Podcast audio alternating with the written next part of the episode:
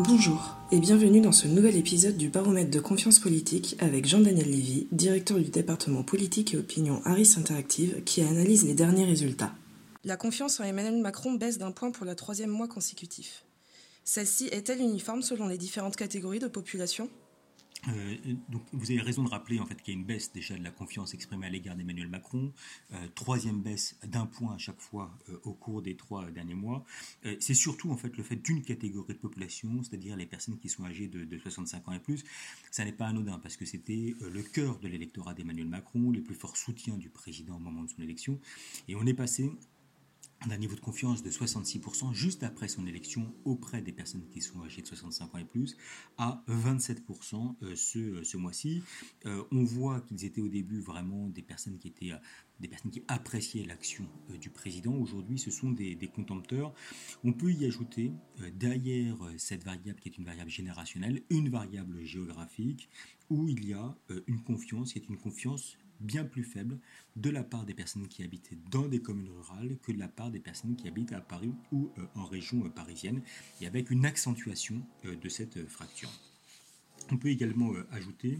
qu'il y avait des éléments qui étaient des éléments présents initialement, qui aujourd'hui se traduisent d'un point de vue politique. Le président était qualifié de président des riches, le président était, était considéré comme étant quelqu'un de relativement présent dans les villes et pas véritablement dans les campagnes à proprement parler, et ça joue aujourd'hui sur la confiance euh, à l'égard euh, d'Emmanuel Macron. Puis un dernier point qui est intéressant sur ce, quand on regarde l'exécutif, c'est qu'il y a euh, un, un regard qui est plus porté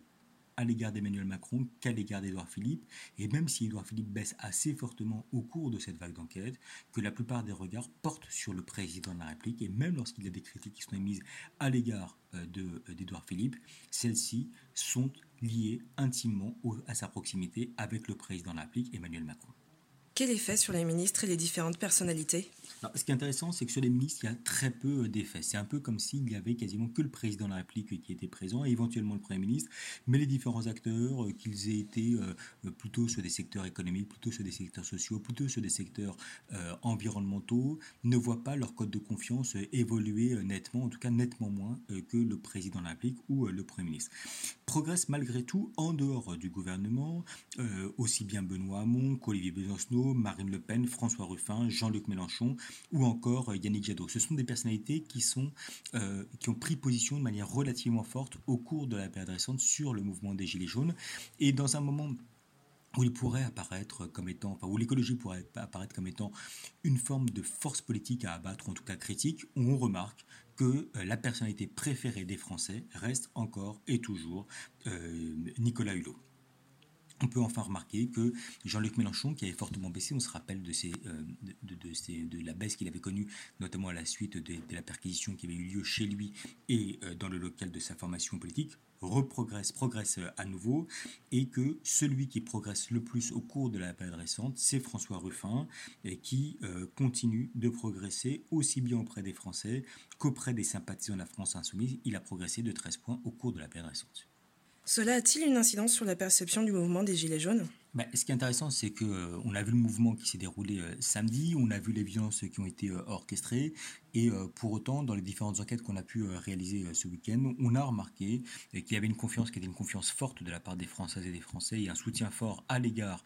de, des Gilets jaunes, et qu'ils dissociaient ce qui relevait du fond et de la forme, une appréciation à l'égard de ce qui peut apparaître comme étant plus de reconnaissance du travail, plus de reconnaissance de l'implication professionnelle des salariés, et dans un même élan, une critique à l'égard des casseurs en, tant que tels. On est dans la même ligne, on est dans la même veine. Des traits d'image d'Emmanuel Macron qui ont tendance à baisser, à se détériorer au cours de ces derniers jours, et dans un même élan, une confiance relativement forte des Français à l'égard du mouvement des Gilets jaunes. Et François Hollande devient le responsable politique en lequel les proches du Parti socialiste ont le plus confiance. Oui, et qui sait, on peut rappeler que s'est euh, notamment prononcé dans le cadre du mouvement des Gilets jaunes, même si euh, cette enquête a été réalisée au moment où il avait euh, pris cette position. Ce qui est intéressant, c'est qu'il y a un double mouvement, c'est que non seulement il y a un progrès aujourd'hui de François Hollande auprès des sympathisants du Parti socialiste, 60% plus 6 points par rapport à la dernière vague d'enquête, et puis également qu'il y a une baisse d'autres